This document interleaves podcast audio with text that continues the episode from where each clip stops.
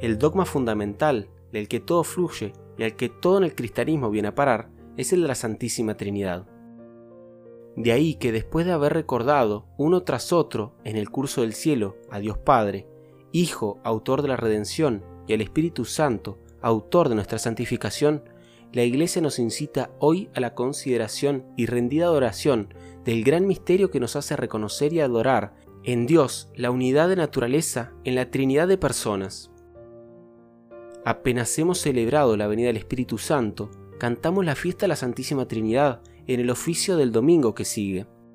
Escribía San Ruperto en el siglo XII, y este lugar está muy bien escogido, porque tan pronto como hubo bajado del Espíritu Santo, comenzó la predicación y la creencia, y en el bautismo, la fe y confesión en el nombre del Padre y del Hijo y del Espíritu Santo.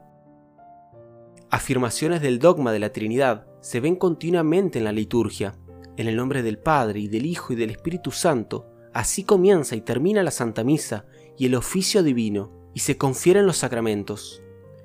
De la misma forma, a los salmos sigue el gloria. Los himnos tradicionales acaban con una doxología y las oraciones con una conclusión en honor a las tres divinas personas. La devoción a la Santísima Trinidad se inició en el siglo X y a partir de esta época se fue también difundiendo su fiesta litúrgica, entrando en el calendario romano en el 1331.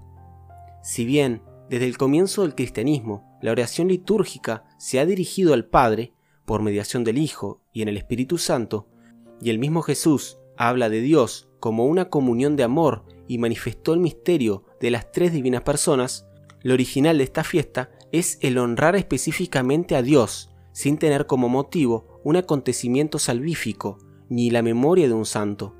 Se trata de profesar la fe verdadera, conocer la gloria de la eterna divinidad y adorar su unidad todopoderosa.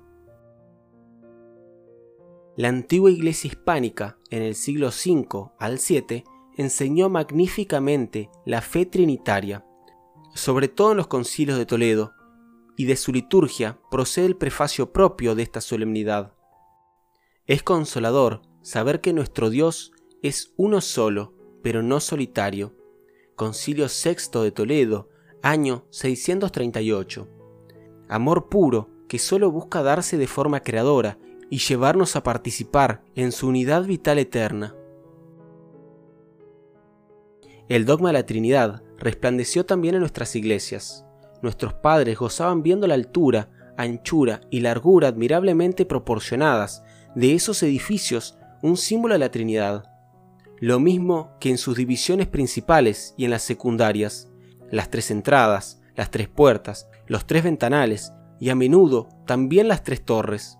Por doquier y hasta en los detalles ornamentales, el número 3 repetido sin cesar obedece a una idea, a la fe en la Trinidad. También la iconografía cristiana tradujo de mil maneras este mismo pensamiento. Hasta el siglo XII, a Dios Padre se le representó por una mano, que sale de las nubes y bendice. En esa mano se significa la divina omnipotencia. En el siglo XIII y XIV se ve ya la cara y luego el busto del Padre, en el cual desde el siglo XV es representado como un venerable anciano vestido con ornamentos papales. Hasta el siglo XII, Dios Hijo fue primero representado por una cruz, por un cordero o bien por un gallardo joven semejante al Apolo de los gentiles. Desde el siglo XII al XVI vemos ya representado a Cristo en la plenitud de la edad y con barba. A partir del siglo XIII lleva la cruz y también aparece en figura de cordero. Y por último, al Espíritu Santo se le representó a lo primero por una paloma, cuyas alas extendidas tocaban a veces la boca del Padre y del Hijo, para demostrar cómo procede de entre ambos. Ya desde el siglo XI aparece con la figura de un niñito por idéntico motivo. En el siglo XIII es un adolescente y en el siglo XV un hombre hecho y semejante al Padre y al Hijo, pero con una paloma sobre sí o en la mano, para distinguirla así de las otras dos divinas personas. Más desde el siglo XVI, la paloma torna a asumir el derecho exclusivo de representar al Espíritu Santo. Para representar a la Trinidad se adoptó la figura del triángulo. También el trébol sirvió para figurar el misterio de la Trinidad, o lo mismo tres círculos enlazados con la palabra unidad en el espacio central que queda libre por la intersección de los círculos. San Pablo nos recuerda que somos moradas de la Santísima Trinidad, templos vivos de Dios y del Espíritu Santo.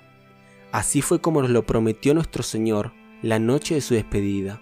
Si alguno me ama, guardará mi palabra, y mi Padre lo amará, y vendremos a Él, y en Él haremos nuestra morada.